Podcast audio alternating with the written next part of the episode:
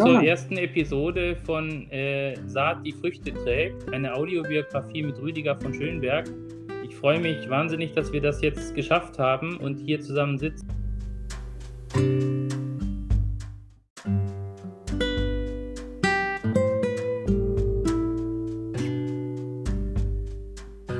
Also eigentlich sitzen wir nicht zusammen, wir sitzen an drei verschiedenen Orten.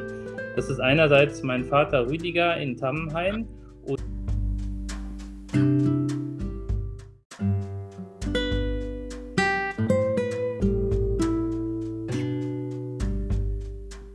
ich sitze in Zürich. Das ist, wie viele wissen, kein Dorf. Um was geht es in dem äh, Podcast Saat die Früchte trägt? Um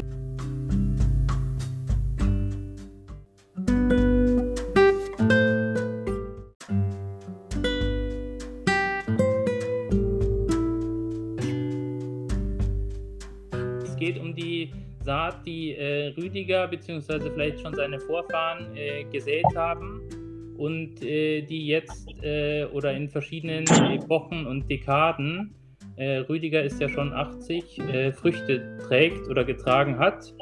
Und ähm, dazu möchte ich gleich einleitend beginnen mit, ähm, wie ist das 1940 abgelaufen? Ähm, du hast ja schon berichtet, dass du dich an nichts erinnern kannst, aber natürlich äh, kannst du aus Berichten zitieren, äh, wie dir dein erstes Lebensjahr, äh, wie es dir da ergangen ist. Ja, also nicht erinnern kann ich mich, wie wahrscheinlich fast alle Kinder, an meine Geburt. Ich vermute auch, dass ich da keine Traum hatte.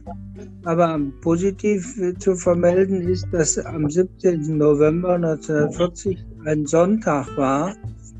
Und unsere Mutter hat auch aufgeschrieben, wie groß ich war. Glaube 54 Zentimeter und ungefähr 4 Kilo schwer. Und äh,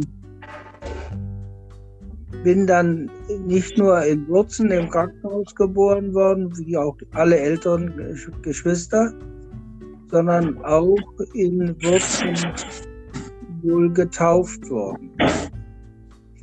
Und vermutlich bin ich so nach acht Tagen oder vielleicht auch länger, wie das damals so üblich war, vom Krankenhaus dann nach Main gekommen.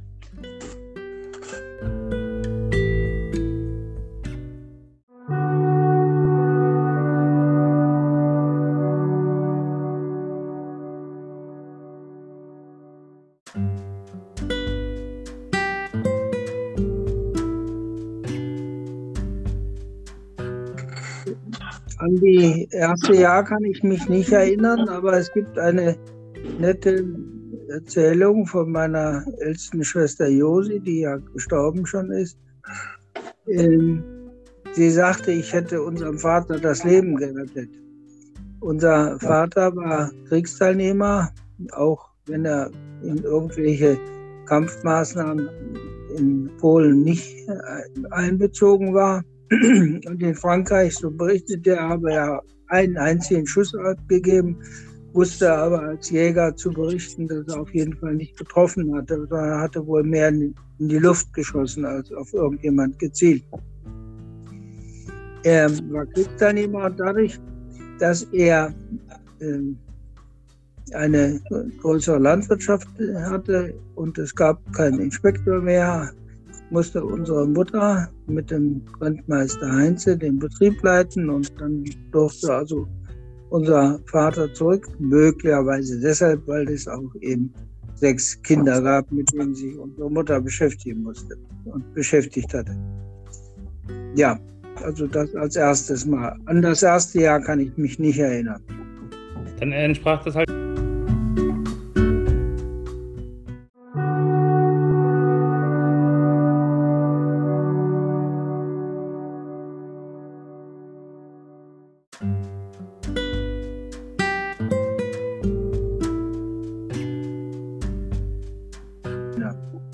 Dann entsprach das halt dem traditionellen äh, Rollenbild, oder? Wo die Nationalsozialisten äh, dann äh, in Anführungsstrichen Verständnis gezeigt haben, eben wie auch immer man das bewerten äh, möchte in dem Zusammenhang.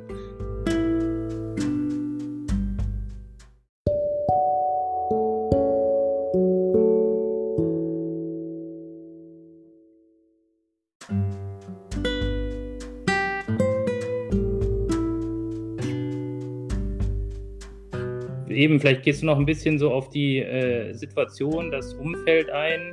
In, in welche Welt bist du da reingeboren worden? Ja, das ist eine ländliche Welt. Dammheim war ja ein kleines Dorf mit mehr Einwohnern, als es heute hat. Und äh, da gab es immer Familien mit vielen Kindern. Heute gibt es weniger Familien und vor allem weniger Kinder in einer Familie. Und äh, ich war Nummer sechs und blieb äh, der bis zur Geburt des Bruders Friedrich im März 45 dann sozusagen auch na, der Kronprinz, in dem ich also dann die engsten Kontakte zu unserer Mutter hatte.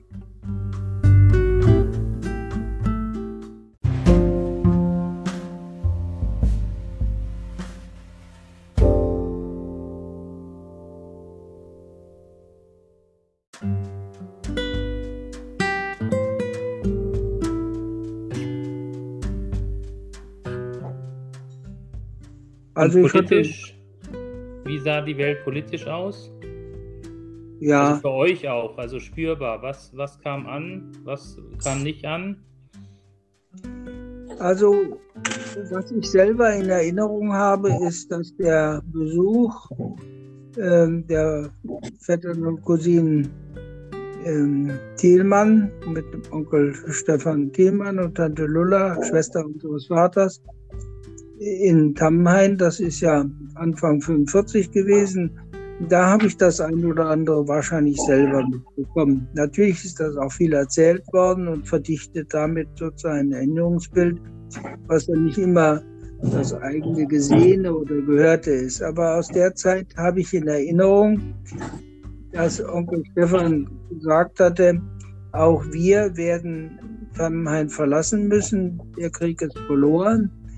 Und wahrscheinlich hatte er auch Kenntnisse von den Gesprächen von Roosevelt, Stalin und Churchill, wie dann die Welt nach Ende des Krieges aufgeteilt würde.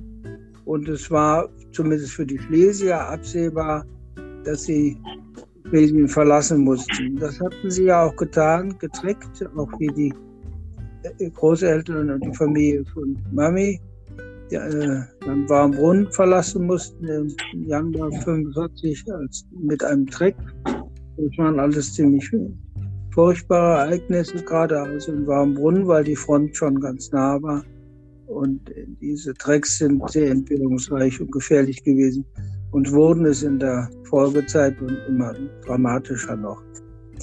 Ähm, also ich erinnere mich an die politische Aussage, dass auch wir Amheim würden verlassen müssen. Und unsere Eltern haben wohl Anfang Jahr 45 durchaus überlegt, äh, ob sie trecken könnten, was aber nicht möglich gewesen wäre, ähm, weil das auch absolut verboten war.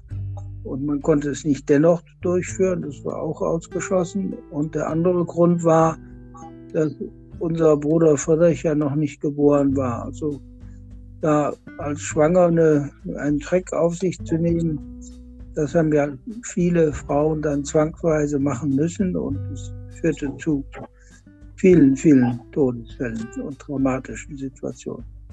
Also das haben die Eltern nicht getan. Das wurde so etwas vorbereitet. Unsere Mutter hat das in ihrem Tagebuch auch teilweise festgehalten. Also da habe ich wohl als Kind das auch mitbekommen. Ich kann mich auch erinnern, ähm, dass, dass Silber vergraben wurde und das machte unser Vater zusammen mit Herrn Schönherr. Brigitte hat das, glaube ich, auch beschrieben in ihren Wurzeln. Ähm, da bin ich dazu gekommen und ich kann mich noch erinnern, dass das also nicht positiv aufgenommen wurde, weil jetzt wusste noch ein Dritter davon Bescheid und das ein Kind, was ja vielleicht alles Mögliche ausgelaufen und hast du das wieder gefunden? Nein, das Silber ist auch wieder vorher ausgegraben worden und das von dem Silber haben wir relativ viel.